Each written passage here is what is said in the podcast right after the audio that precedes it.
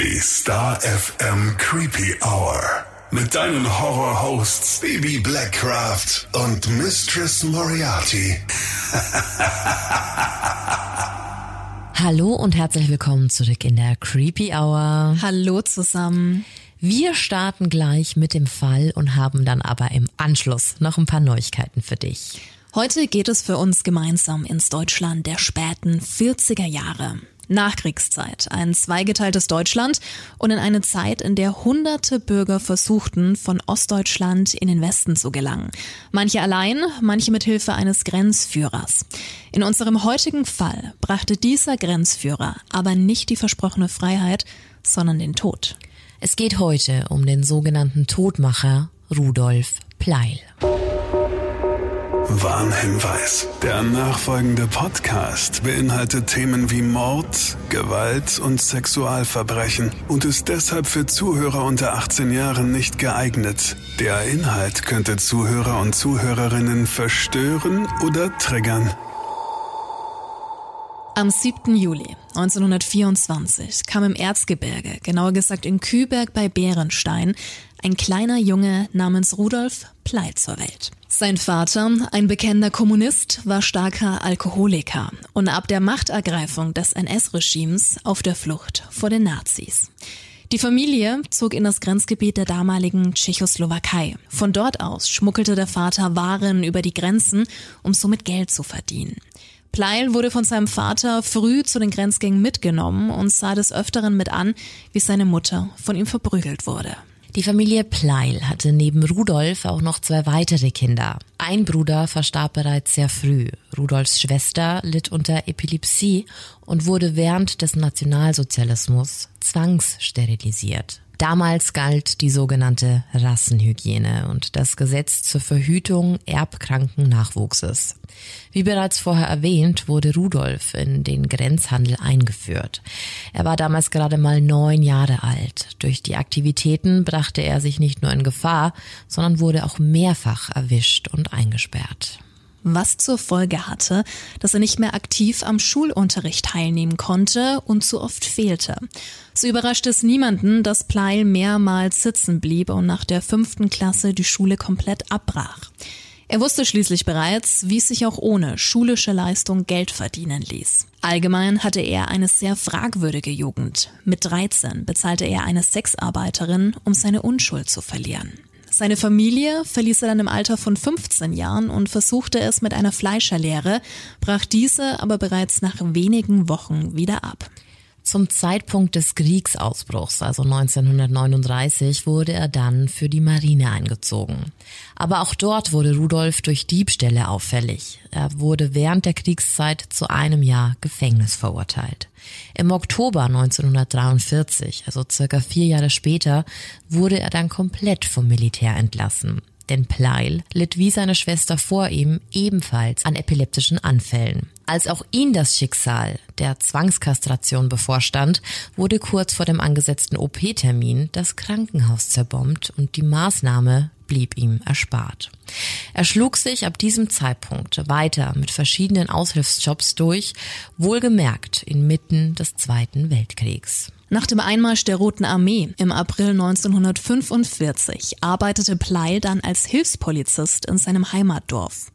Von seinen Mitmenschen wurde er als unheimlicher, fieser und schwammiger Mann beschrieben. Pleil war 1,63 Meter groß, stämmiger Statur, mit Bauchansatz und er trug eine Brille mit runden Gläsern, die für sein ebenfalls sehr rundes Gesicht fast zu klein wirkte. In der Zeit als Hilfspolizist heiratete Pleil dann eine Frau. Da war er gerade mal 21 Jahre jung. Es folgte auch ein Kind, aber wirklich angekommen schien er nicht zu sein. Er hatte zwar eine Frau, aber seine sexuellen Fantasien konnte sie nicht befriedigen. Pleil bemerkte nämlich, dass er auf äußerst harten Sex stand. Er wollte keinen einvernehmlichen Sex, er wollte vergewaltigen. Pleil verschaffte sich dann Befriedigung, indem er nachts fremde Frauen überfiel und bedrängte. Insgesamt setzte er zwei Kinder von zwei verschiedenen Frauen in die Welt. Das Mädchen gab er an seine Schwester, die er aufgrund des erzwungenen Eingriffs keine eigenen Kinder bekommen konnte. 1946, nach Kriegsende, zog Pleil dann von Zöblitz nach Zorge, wo er als Grenzgänger zwischen Ost und West tätig wurde. Er half zahlenden Personen, vor allem Frauen, illegal die Grenze zwischen Ost- und Westdeutschland zu passieren. Die 44-jährige Gertrud Glöde war zum Beispiel so eine Frau. Sie lebte mit ihrer zehnjährigen Tochter Elvira im Harzstädtchen Fienenburg. Gertrud versprach sich, bei dieser verbotenen Reise zu beeilen und dem Mädchen ein schönes Weihnachtsgeschenk aus Berlin mitzubringen. Doch so weit kam es nicht. Aber was war passiert? Es war der 19. Dezember 1946. Nach einer anstrengenden Heimreise und noch wenigen Kilometern bis Fienenburg bei Goslar traf Gertrud Glöde auf zwei, allen Anschein nach, nette junge Männer. Sie war müde und ausgefroren, weshalb sie das Angebot der Fremden, sich bei ihnen im Bahnwärterhäuschen am Feuer aufzuwärmen, dankend annahm. Ein Fehler, denn kurz nach dieser Begegnung war Gertrud Glöde tot. Die beiden fremden Männer haben Gertrud erschlagen und ihren leblosen Körper in einen Brunnenschacht neben den Gleisen geworfen. Während ihre Leiche dort unauffindbar war, wurde die Zeit für ihre Tochter Elvira zum absoluten Albtraum. Sie erzählte in einem Interview, dass sie immer wieder bei der Polizei war, um Hilfe bei der Suche nach ihrer Mutter zu erhalten, leider aber ohne Erfolg. Es war zu dieser Zeit generell sehr schwierig, denn eigentlich hätte Gertrud nicht nach Berlin reisen dürfen. Ihr fehlte der sogenannte Interzonenpass dafür. Aus diesem Grund wusste niemand, welchen geheimen Weg die Frau nachts wohl genommen hatte. Der Mord an Gertrud Klöde war aber nicht der einzige zu dieser Zeit. Anders als Gertrud fand man 1946 Leichen am Stadtrand von Osterwieck. Rudolf Pleil war zu dieser Zeit regelmäßig im Gasthaus zum Weißen Ross und bekam dort auch mit, über was die anderen Gäste sprachen. Thema waren unter anderem die Morde, ein Umstand, der ihm Freude bereitete, wie wir später noch erfahren werden. Es fanden weitere mysteriöse Morde statt. Im Südharz auf der Bahnstrecke zwischen Elrich im Osten und Walkenried im Westen fand die Polizei gleich mehrere ermordete Grenzgänger. Auf dem Bahngelände von Walkenried entdeckten Gleisarbeiter sogar ein blutverschmiertes Beil, allen Anschein nach eine Mordwaffe. Die Opfer konnten von der Polizei aber nicht zugeordnet werden. Es waren einfach zu viele Unbekannte. Während dieser Zeit zwischen 46 und 47 war Rudolf Pleil stets in Bewegung und seltenst lange an einem Ort.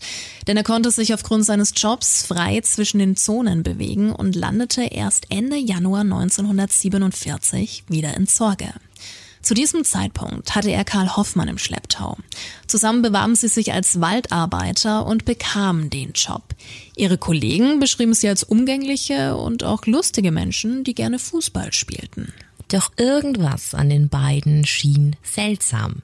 Besonders Pleil war schwer einzuschätzen. Auf der einen Seite war er nett und gesellig, auf der anderen ein aggressiver Alkoholiker, der schnell die Beherrschung verlor. Zum Beispiel dann, wenn man ihn bei seinem Job als Waldarbeiter kritisierte oder wenn im Wirtshaus die Frauen nicht mit ihm tanzen wollten. Außerdem fehlten, wo die beiden auch arbeiteten, auffällig oft Äxte. Aber kommen wir mal kurz zurück zu Gertrud Klöde, denn in ihrem vermissten Fall tat sich was. Denn nicht nur im Westen wurde nach ihr gesucht, auch im Osten. Denn die Mutter von Gertrud kontaktierte Bekannte im östlichen Appenrode und diese berichteten, dass Gertrud am 19. Dezember auf ihrer Heimreise aus Berlin auch in Appenrode Halt machte.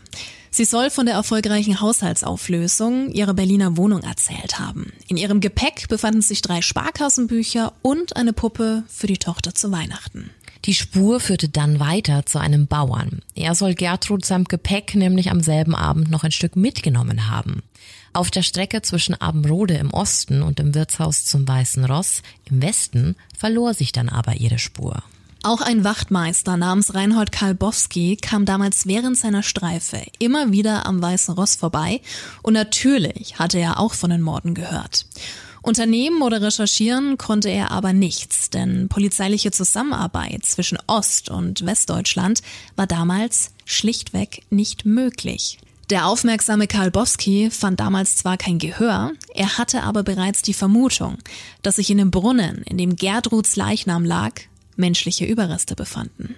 Während also immer mehr Leichen auftauchten und Ermittlungen zu keinem Ergebnis führten, kehrten Pleil und Hoffmann am 14. April 1947 nach Zorge zurück.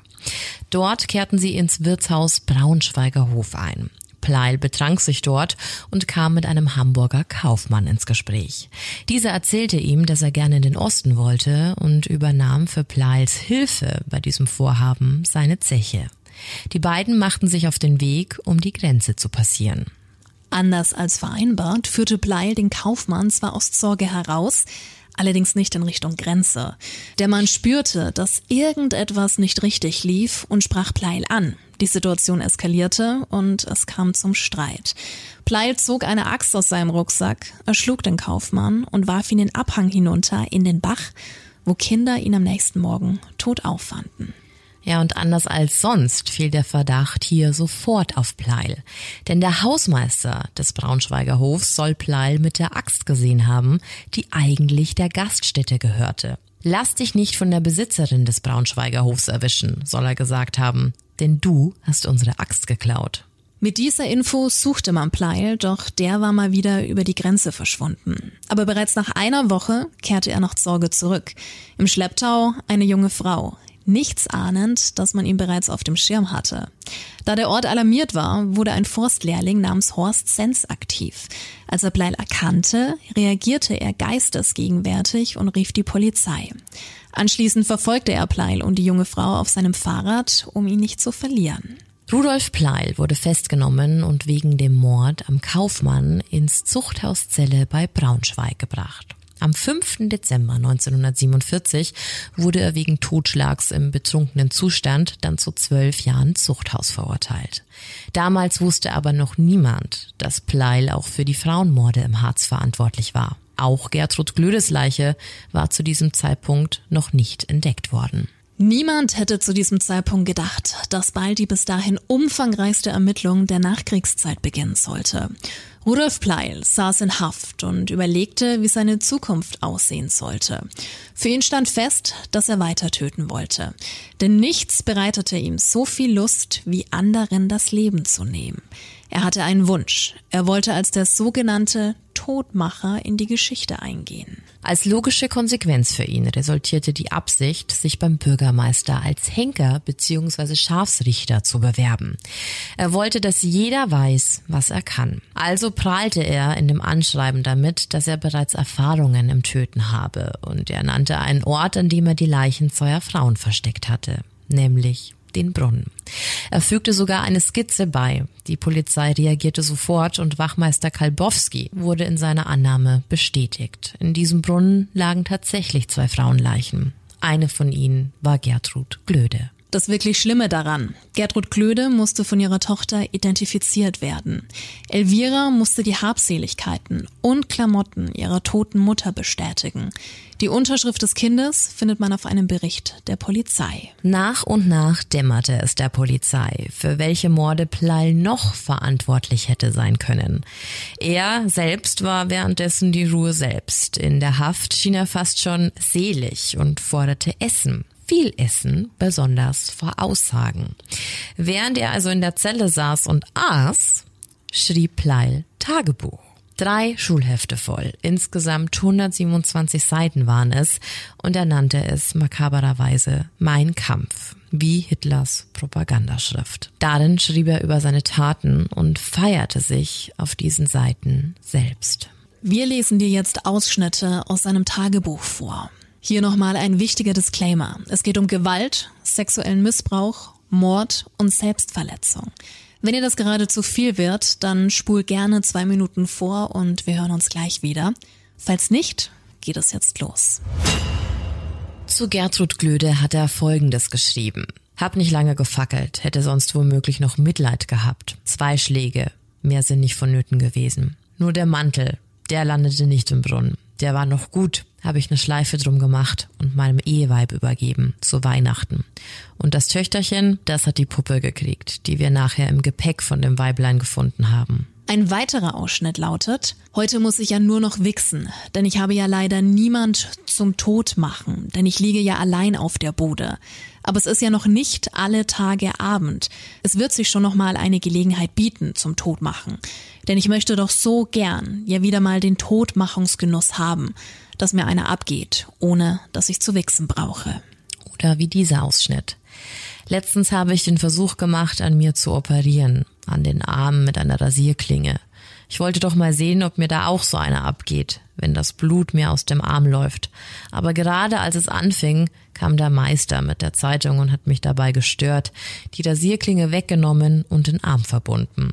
Außerdem schrieb er auch von seinem Komplizen. Jedenfalls war die Todmachung prima, fast so gut wie die bei Abendrode, wo ausnahmsweise mal Karl dabei war, den ich auch fürs Todmachen anlernen wollte. Aber der hat ja doch keine Ahnung. Naja, es ist ja eben noch kein Meister vom Himmel gefallen. Ich musste es auch erst lernen. Mit Karl war wohl Mittäter Karl Hoffmann gemeint. Ein Punkt, der hier gut rauskam, ist die Motivation hinter den Taten. Denn Pleil tötete, weil es ihm sexuelle Lust bereitete. Die Ermordung und anschließende Vergewaltigung waren für ihn das Nonplusultra. Wöchentlich veröffentlichte er neue Details seiner Taten. Er beschrieb unter anderem, wie er die Weibsstücke bearbeitete, malte dazu detaillierte Skizzen der Tathergänge auf und listete so peu à peu Morde in ganz Deutschland auf. Und Pleil war ganz vorne mit dabei, denn der Todmacher, wie er angesprochen werden wollte, bestand darauf, der Polizei seine Tatorte höchstpersönlich zu zeigen. Pleil wurde also immer wieder aus seiner Zelle geholt, um die Beamten zu begleiten. Und es gefiel ihm. Er verzerrte sich nach Aufmerksamkeit, posierte aufrecht vor Fotografen. Auf einem der bekanntesten Bilder von ihm wurde er mit einer Liste abfotografiert. Oben stand Todmacher R. Pleil. Danach etwas schwer lesbar, gänzlich tot, aber nur zum Teil tot.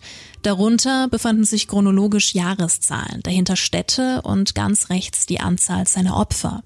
In Berlin ein Opfer, in Hamburg zwei, Dresden 3, Hornburg 1 und so weiter. Er verzog keine Miene auf diesem Bild, wirkte er wie jemand, der stolz sein neues Abzeichen präsentiert. Um nochmal auf die Gesamtzahl seiner Opfer zu kommen. In seinem Tagebuch oder Memoirenband, je nachdem wie du es nennen magst, gestand Plal 25 Morde. Später erhöhte er auf 40. Ob es 40 Opfer waren, ist unklar. Fest steht aber, dass er den bis dato berüchtigsten deutschen Massenmörder Fritz Hamann toppen wollte. Der Prozess gegen Rudolf Pleil startete am 31. Oktober 1950 vor dem Landgericht Braunschweig. Das Gericht verlangte ein psychiatrisches Gutachten. Darin wurde er als seiner Anlage nach abnorme, zu den perversen Bluttaten, die seinem Wesen entsprechen, geradezu vorbestimmte psychopathische Persönlichkeit bewertet. Trotz allem bezog der Gutachter auch die allgemeine Verrohung der Menschen im Nationalsozialismus und Krieg in die Betrachtungen mit ein. Es hieß, da muss eine anlagemäßig zur Halt- und Fessellosigkeit von staatlichen Normen neigende Natur wie Pleil in den Zeitumständen ihr Lebenselement entdecken. Das bedeutete, dass Pleil für seine Taten voll verantwortlich war. Und im vollen Bewusstsein lieferte Pleil dann auch seine Komplizen ans Messer. Konrad Schüssler, zu den Tatzeiten gerade mal 18 Jahre alt, wurde im Hafen von Hamburg verhaftet. Die Beamten in der DDR ermittelten den Aufenthaltsort von Karl Hoffmann und lieferten auch ihn aus. Die Frage aller Fragen aber war, wer konnte den in der DDR verhafteten Hoffmann nun im Westen identifizieren? Und hier kommen wir wieder zu unserem aufmerksamen Polizisten Reinhold Karlbowski aus Fienenburg. Die Staatsanwaltschaft wurde in Ermittlungsakten auf ihn aufmerksam und bat ihn noch in derselben Nacht zur Gegenüberstellung an einer Landstraße. Pleil wurde Kalbowski vorgeführt, war allerdings viel stämmiger, als dieser ihn noch in Erinnerung hatte. Denk an die zusätzlichen Essensrationen. Der Mann kam ihm bekannt vor, mehr aber auch nicht. Ganz im Gegensatz zu Hoffmann, denn den konnte er sofort identifizieren. Da half es auch nichts, dass Hoffmann wie Schüssler alles bestritt. Ja, anders als Rudolf Pleil, denn er erzählte auch vor Gericht alle grausamen und schrecklichen Details über Leichenschändungen, geköpfte Frauen und brutale Hinrichtungen. Und das auch in Anwesenheit von Elvira Glöde. Da sieht man mal, wie herzlos dieser Mann war. Er erklärte vor Gericht, dass Hoffmann und Schüssler ihm bei der Beschaffung von Grenzgängerinnen geholfen hätten.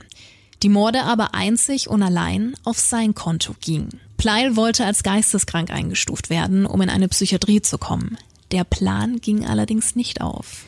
Da 1949 die Todesstrafe in der Bundesrepublik abgeschafft worden war, verurteilte das Gericht Rudolf Pleil am 17. November 1950 wegen neunfachen Mordes zu lebenslänglicher Haft. Der Richter verkündete das Strafmaß, war sich aber sicher, dass Pleil noch deutlich mehr Taten begangen hatte.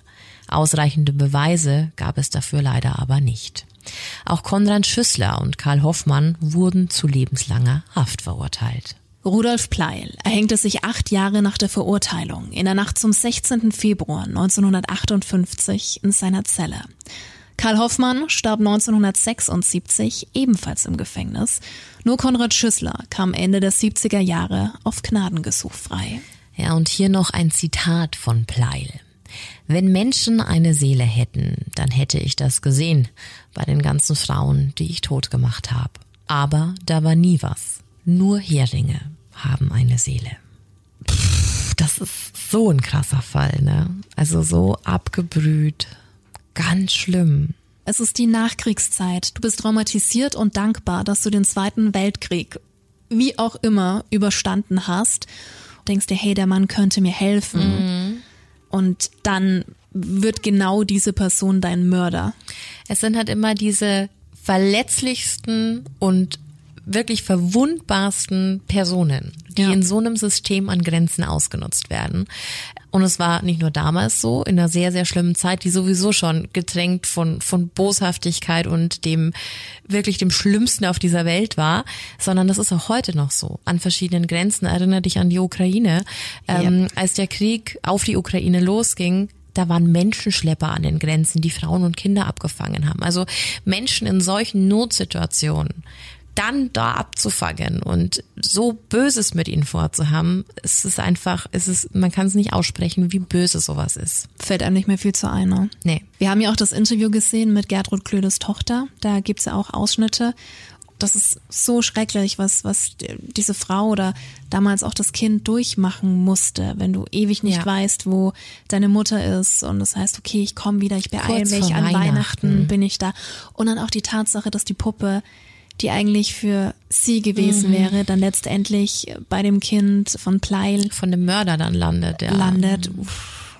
Auch so verrückt, dass er einfach auch zu der ganzen Zeit noch eine Frau hatte und mhm. also und ein Kind, also ja eigentlich zwei Kinder, dass der so sein Leben aufrecht erhalten hat und dabei einfach so, ein, so eine Blutspur durch Deutschland gezogen hat ganz, ganz, ganz krass. Und einfach dieser Vorteil, dass er ja einfach auch immer so über die Grenzen springen konnte. Mobil ich weiß war. gar nicht, ob er einen Interzonenpass hatte, ähm, aber durch die Arbeit hieß es ja immer, er konnte ja immer von A nach B.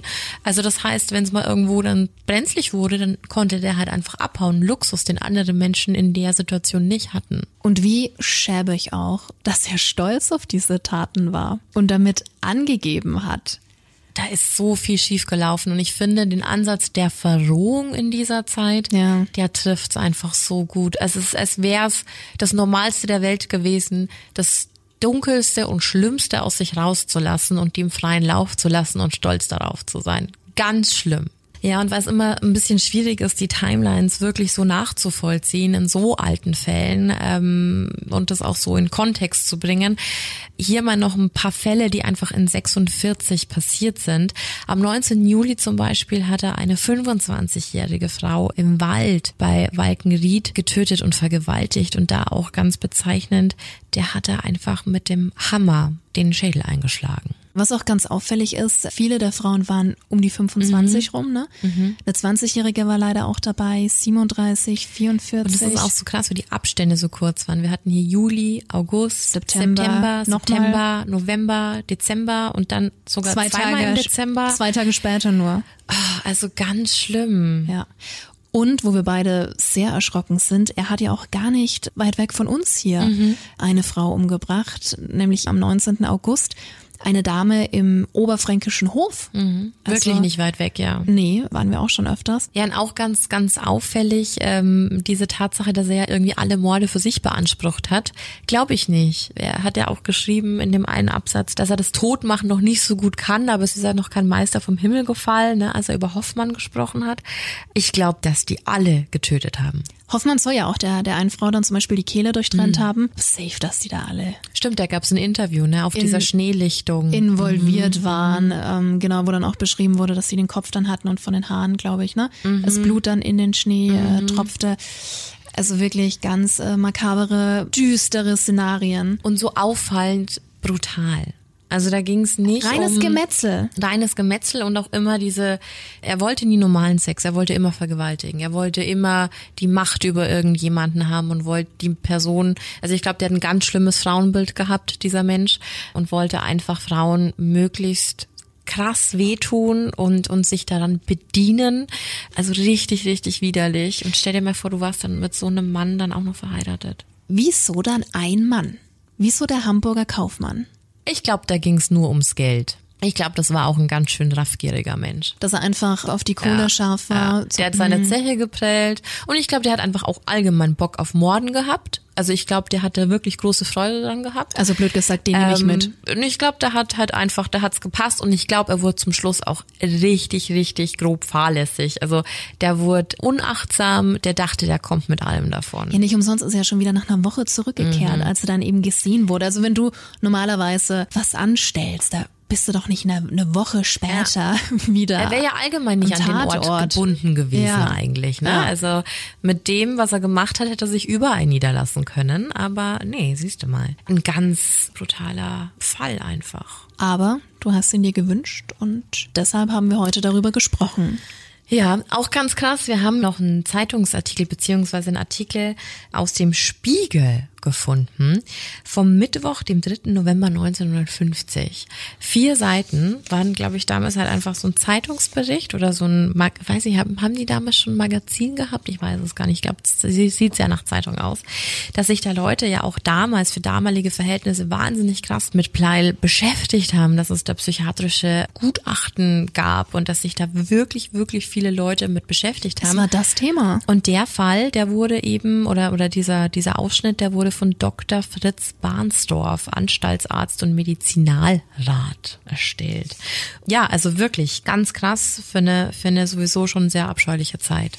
Und ich finde, ist auch nicht so, notwendig jetzt gewesen, dass man alle kleinsten Details, die er so preisgegeben hat, jetzt irgendwie damit reinnehmen muss. Weil ich muss ehrlich gestehen, wir haben es mal kurz angerissen, mhm. haben es versucht auszusprechen und es war so dermaßen widerlich, dass wir uns dazu entschieden haben, das jetzt so umzusetzen, weil ich habe mal in der Folge erzählt, dass ich Big Head gelesen habe. Mhm und dass es so richtig derbe und, und richtig brutal geschrieben war und mich hat so stark an diese Fiktion erinnert und dachte mir so, okay, krass. Geht in eine ähnliche Richtung. Ne? Richtig schwierig auszusprechen. Wir hoffen, dass es für dich in Ordnung war, du gegebenenfalls vorspulen konntest. Ähm, ja falls es für dich ähm, ja zu hart war. Nicht umsonst haben wir dann nochmal einen separaten Disclaimer inklusive Signal eingebaut. Da haben wir auch in der letzten Zeit ja des Öfteren mal drüber gesprochen, ja. wie wichtig das ist. Ne? Ja, und das, was wir vorgelesen haben, ist wirklich noch das harmloseste gewesen. Ne? Das muss man yep. auch dazu sagen aus diesen Büchern.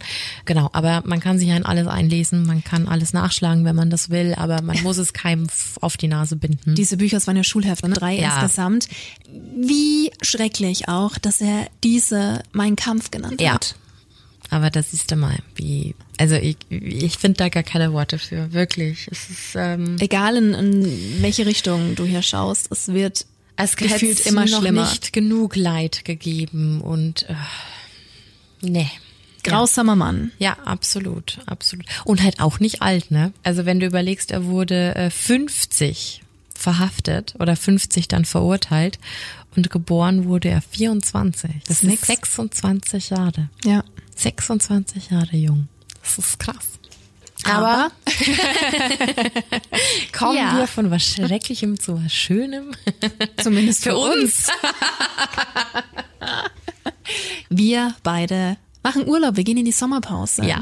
Aber jetzt nicht traurig sein, es sind zwei Wochen, die Keine wir uns, zwei Monate. Ja. Genau, die wir uns jetzt da eingeplant haben. Hat auch den Grund, weil wir noch ganz viele tolle neue Projekte haben, die wir bearbeiten müssen und uns da auch selber mal kurz irgendwie, ja, zum Verschnaufen bringen wollen damit. Resetten. Also, dass wir einfach sagen, okay, wir, wir können jetzt mal eine Woche, wir müssen nichts machen so und dann einfach noch diese ganzen Projekte nebenbei organisieren. Da kommt auch Gutes für dich bei rum, versprochen.